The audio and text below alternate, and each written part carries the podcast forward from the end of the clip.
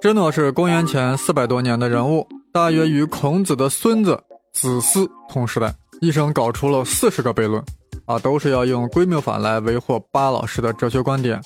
遗憾的是呀，芝诺的著作早就失传了，只有在亚里士多德所著的物理学中残留了八个芝诺悖论，尤其是以关于运动的四个悖论最为著名，其中呀，更以阿基里斯永远追不上乌龟最为脍炙人口。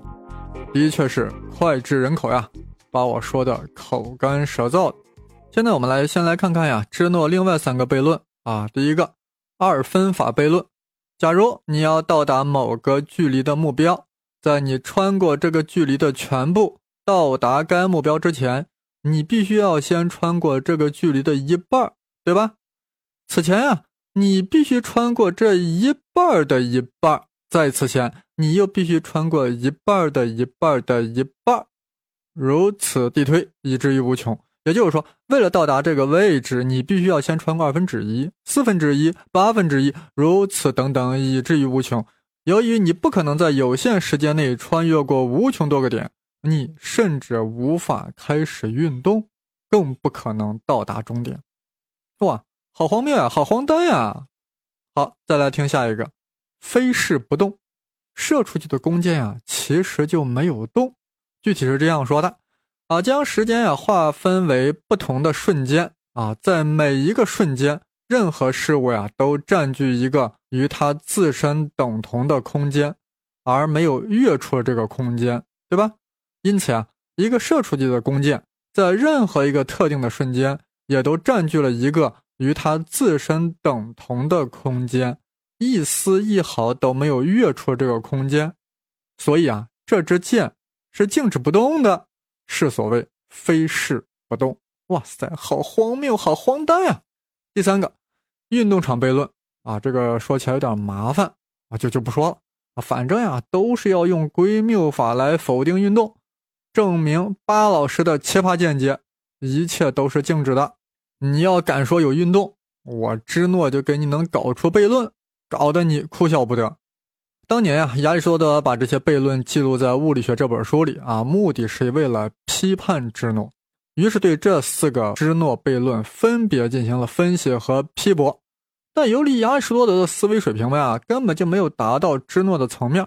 现在看来，这些批判啊是比较发内的啊，比较 simple and naive。尤其是亚里士多德处于批判的目的，记载了芝诺悖论。并未将芝诺的完整思想进行呈现，以至于误导了后世的很多哲学家、数学家、物理学家，也对芝诺悖论做出了发内的评判。啊，甚至有人说芝诺悖论啊，不过是一些有趣的诡辩。但也有受到震撼的哲学家，比如说蒂欧根尼啊，这是一位隐士哲学家，成天待在木桶里，很少出来。啊！当有一天学生隔着木桶告诉他芝诺悖论后，蒂欧根尼感到极为震惊，发生了桶震。然后他爬了出来，一言不发地走来走去。学生呀，误以为老师是在用运动的事实来反驳芝诺的论断啊，顿时兴奋了起来啊！不仅是手舞足蹈呀，蒂欧根尼勃然变色，举起拐杖责打这个学生，斥责说。用理性论证的东西，只有用理性去反驳才有效，啊，这个蒂欧根尼意思很明确啊，就是逻辑的论证呀，只能用逻辑的论证来反驳。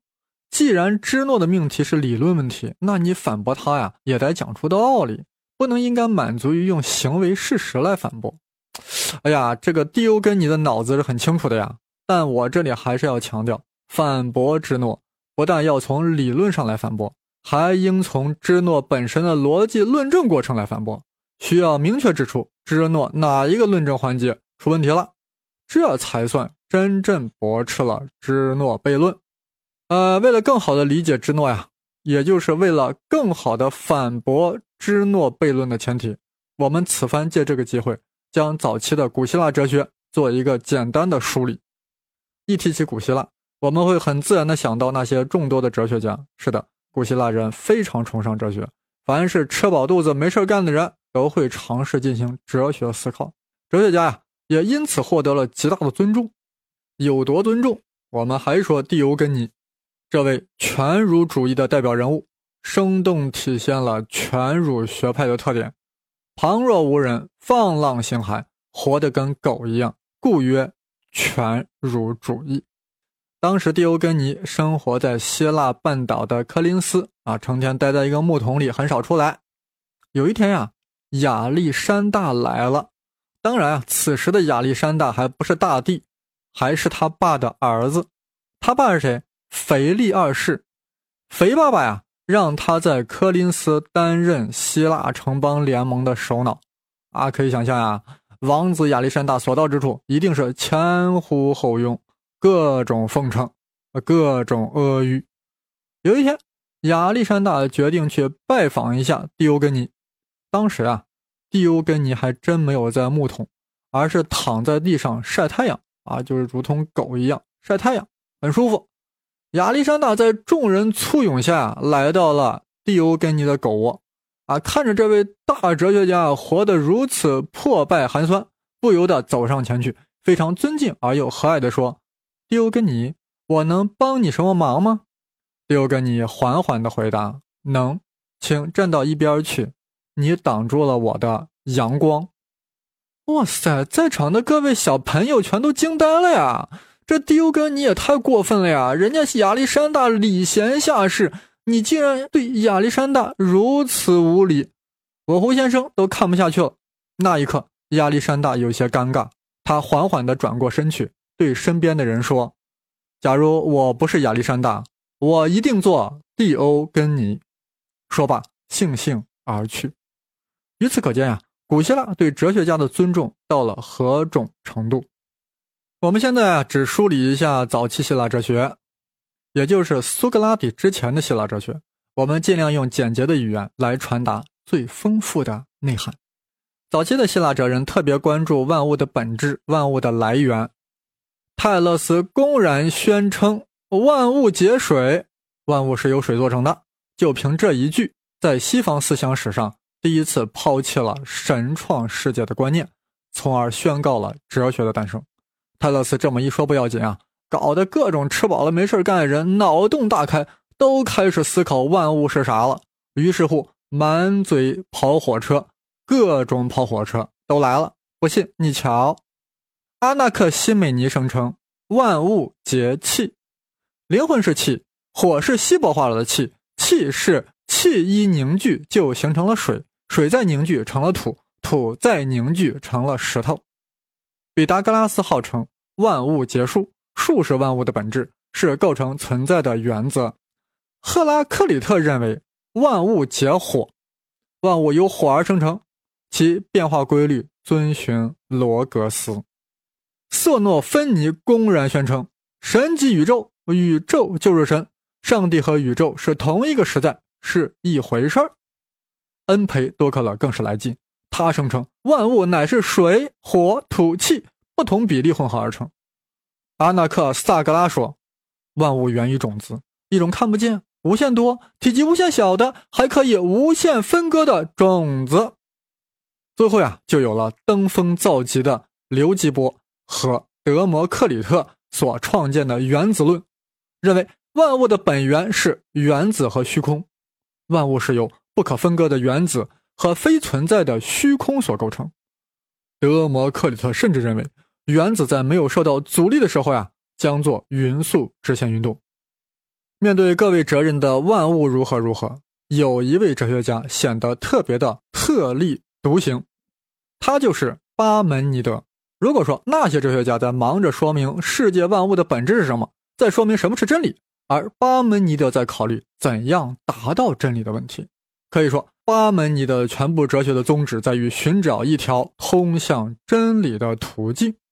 于是乎，他提出了一个重要的哲学概念：存在 （existence）。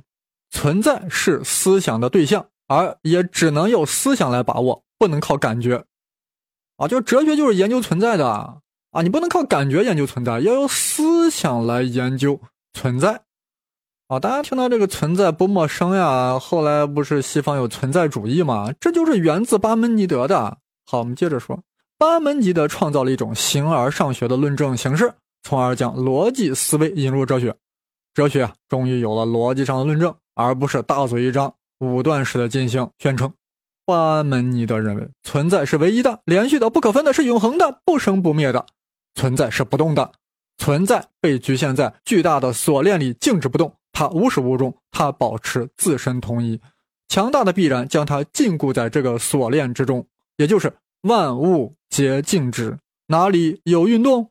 他的弟子芝诺为了更好的论证老师的思想。提出了各种悖论，试图用归谬法来证明运动是不存在的，一切都是静止的。芝诺真的成功了吗？应该说，两千多年来啊，没有人真正的破解芝诺悖论，尤其是阿基里斯追乌龟这个小悖论，这个 paradox。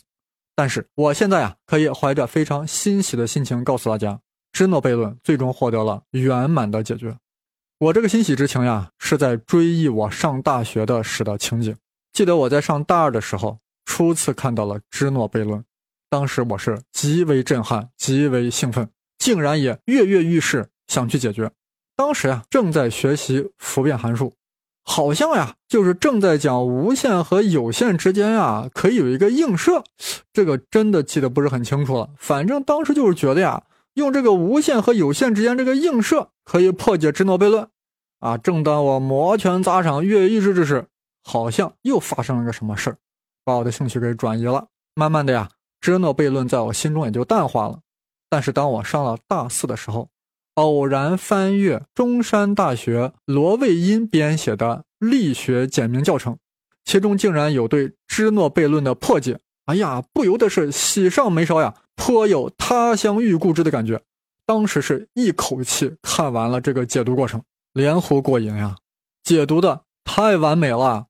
大家必须要听一听。芝诺他有一个芝麻般的承诺，要让男神永远追求缓慢的乌龟。Zeno，Z-E-N-O，他有一个 paradox，他断言阿基里斯与乌龟的距离永远无法缩短到 zero。芝诺悖论，Zeno paradox，阿基里斯永远追不上乌龟。其哲学内涵，其科学意义，超越时空。直逼黑洞。这里先要再次重复一下芝诺悖论的数学描述：假设阿基里斯最初在 O 点，乌龟最初在 A 点，那么两者距离就是 OA。OA 听着麻烦，我们把这个 OA 记作 L，也就是说，在 O 点的阿基里斯与在 A 点的乌龟相距 L。起跑后呀，阿基里斯的速度是 v 一，乌龟的速度是 v 二。当然，v 一大于 v 二。本来按照正常的思维和计算，很容易算出阿基里斯会在时间 t 等于 l 除以 v 一减 v 二那一刻就会追上乌龟。但是按照芝诺的论证，完全就不一样了。呃，大家好像已经感觉到呀，我在重复上一集的那个无穷级数求和的过程。是的，我还要继续重复，但是大家必须要认真听，因为听着听着呀，就要出新东西。很关键的东西，千万不敢漏了。好了，我们继续。当阿基里斯第一次跑到乌龟最初的位置 A 时，乌龟在此期间爬到了另外一个位置 B。显然，A、B 等于 L 乘以 v 二除 v 一。当阿基里斯第二次追到 B 点时，乌龟已经爬到了第三个位置 C，且 B、C 等于 L 乘以 v 二除 v 一的平方。当阿基里斯第三次追到 C 点时，乌龟又爬到了第四个位置 D，C D 等于 L 乘以 v 二除以 v 一的立方，如此等等。由此，之诺得出结论：既然阿基里斯每次跑到乌龟的上一个位置，乌龟不管爬得多慢，但总还是前进了一点，因而呀，阿基里斯永远也追不上乌龟。可以说，芝诺的论证呀是天衣无缝啊。那为什么得出了荒诞的结论呢？明明是阿基里斯在 t 等于 l 除以 v 一减 v 二那一刻就会追上乌龟，为啥经过芝诺一论证就成了永远也追不上了呢？关键就在于这个永远啊！啥叫个永远呀？这就牵扯到时间问题，确切来说是时标问题。芝诺用了一个什么时间标准，由此得出了永远追不上这个结论的？这里啊，我们必须要先脑补一下时标的概念。时间是物质运动持续性的量度，这说的很学术，是吧？那什么东西可以作为时间的量度呢？凡是能够周期性重复的那种持续过程呀，都可以作为量度时间的基准。每一个这样的周期就是时间计量的单位，将它称之为时间的度标，简称时标。比如说呀，我们把太阳从东面升起这样一个重复出现的过程作为时间的标准，每重复一次就是一天，对吧？我们也可以把钟摆每摆动一次作为量度时间的基准，这个摆动周期就可以定义为一秒。现在啊，我们一起好好体会一下，芝诺用了什么样的时标？他把阿基里斯每次追到上一次乌龟所到达的那个位置作为了一个周期，用来作为计时单位，也就是时标。这样。阿基里斯在第 n 次到达乌龟的第 n 次起点时，就用了 n 个时间。我们把由此而计算出来的时间称之为芝诺时间，记作 t 一撇。也就是说，阿基里斯在第 n 次到达乌龟的第 n 个起点时，芝诺时间 t 一撇就是 n，或者说 t 一撇就等于 n。也就是说。阿基里斯在第 n 次到达乌龟的第 n 次起点时，用了 n 个时间，也就是用了 t 一撇的时间，t 一撇啥？芝诺时间。那么在此期间呀，阿基里斯总共走过的路程，是不是就是把这 n 次走过的路程相加呀？我们把它记作 s，s 等于啥？s 就等于 o a 加 o b 加 b c 加 c d 加巴拉巴拉巴拉。那等于啥呢？用我们刚才得出的结果带进去啊。那这个 s 就等于 l 加 l 乘以 v 二除 v 一加 l 乘以 v 二除 v 一的平方加 l 乘以 v 二除以 v 一的三次方加巴拉巴拉巴拉，这不就等比数列求和吗？所以啊，s 就等于 l 乘以括号一减 v 二除 v 一的 n 次方反括号除以一减 v 二除 v 一。那阿基里斯走了这么长的距离，一共用了多长时间呢？如果我们用正常的时标 t 啊，那就太简单了，无非就是距离除以阿基里斯的速度嘛，也就是 t 等于 s 除 v 一。注意啊，v 一就阿基里斯的速度呀，所以 t 等于距离除以速度，也就是 t 等于 s 除以 v 一。那我们把刚才那些表达式 s 的表达式带进去，那这个 t 就等于 s 除以 v 一等于 l 除以 v 一乘以括号一减 v 二。除 v 一的 n 次方反括号，再除以一减 v 二除 v 一。大家注意啊，这个等式呀，也就是正常时标与芝诺时标的换算公式。哎，估计有人懵了呀，这等式里面只有正常时标 t 啊，哪有芝诺时标 t 一撇呢？大家别忘了，就是那个 n 呀，n 就是 t 一撇呀，t 一撇就等于 n 呀，所以我们干脆换过来，省得有人糊涂。好。现在我们把刚才那个式子里的 n 呀都换成 t 一撇，也就是 t 等于 l 除 v 一（括号一减 v 二除 v 一的 t 一撇次方反括号除以一减 v 二除 v 一）。此刻呀，这个等式是在用 t 一撇在表达 t。那我们现在翻过来，也就是说在用芝诺时标在表达正常时标。我们现在想翻过来用 t 去表达 t 一撇，那怎么弄？想动手的朋友啊。可以先暂停一下，你自己在纸上试一试。这里啊，我就直接说了，想用 t 去表达 t 一撇，也就是说要形成 t 一撇等于什么什么的格局，是不是首先要将 t 一撇从指数的位置上拿下来呀？哎，各位，怎么把指数拿下来啊？两边取对数，而且我们取自然对数，并且进行整理，最后就可以可以得到 t 一撇等于 ln 中括号一减小括号。v 一减 v 二反小括号再乘以 t，然后再除以 l 反中括号，然后再除以 ln v 二除 v 一。哇，听着好费劲啊！这个嘴确实很难表达啊！你先要搞清楚我这个括号从哪到哪啊？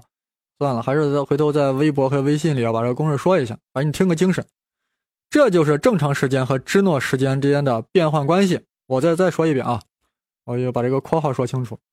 t 一撇就等于 ln 中括号一减小括号 v 一减 v 二反小括号乘以 t，然后再除以 l，然后反中括号，然后这是整个是分子，再除以分母，分母是啥？ln v 二除 v 一，这就是正常时间和芝诺时间的变换关系。此时此刻，或许有人联想到了罗伦兹变换啊，咱这里就不说了。我们现在仔细看看这个等式啊，里面好像出现了奇点。啥叫奇点？就是出现了无限大嘛，对不对？大家都还记得中学时要求对数 log 的那个玩意儿，也就所谓真数，是要求要大于零的。那要是等于零会如何呢？对数就会趋于无穷大，那不就奇点吗？那要说是正无穷大还是负无穷大呢？那要看 log 的底数，log 的底数大于一就会趋于负无穷大，底数小于一就会趋于正无穷大。那我们这个 log 是自然对数呀。所谓自然对数就是啥？就是以自然常数 e 为底的对数。e 有多少？二点七几啊？二点七几当然大于一喽。所以 log 的真数等于零时，确切的说，当 log 的真数趋于零的时候，log 的值就会趋于负无穷大。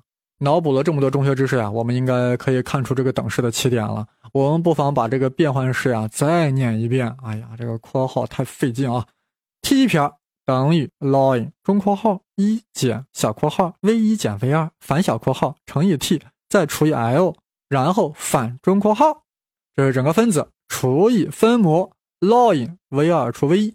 那这里面哪里出现起点了呢？不就是分子上的 ln 中的真数一减小括号 v 一减 v 二反小括号乘 t 除 l 等于零的时候吗？那这个起点在正常时标的时间点呢？那这个起点在正常时标的那个时间点是多少呢？那就把 t 反解出来嘛，那不就是 t 等于 l 除以 v 一减 v 二吗？哇塞，大家有没有意识到呀？这个 t 等于 l 除以 v 一减 v 二，不正是在正常时标中阿基里斯追上乌龟的时间点吗？但是在芝诺时间中，就在这一点出现了起点，啊，这是。